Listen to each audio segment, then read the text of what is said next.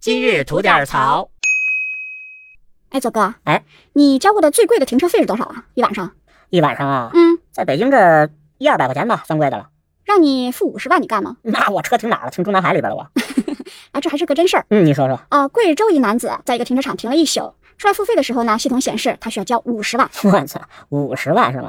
那个有意思，啊。于是这个男子啊就找保安去理论去了。那得找啊。哦，对啊，但是保安说显示的是多少，你就得付多少，要不然就不放他走。那嚯，无奈之下呢，这个男子就只好找媒体去求助了。在媒体的施压下，然后停车场的管理者也同意说放他走了。啊，就完事儿了。对，承认是系统错误。哎，其实这个事儿吧，你看系统显示五十万也好嗯啊，五千万也好，就是个系统错误那么一简单的事儿啊，不是什么大事儿。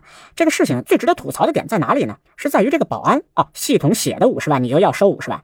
作为一个活人，你就不觉得这个事情不合理吗？嗯，有这五十万买几个车位不好吗？对呀，所以说啊，在我们的生活和工作当中啊，一定要长点脑子，不是说看见什么就循规蹈矩的就按着那个去办了。就像这个事件一样，系统写五十万，你就要收五十万，不然不让走。那要你这个活人在这干嘛呢？是不是？长点脑子吧。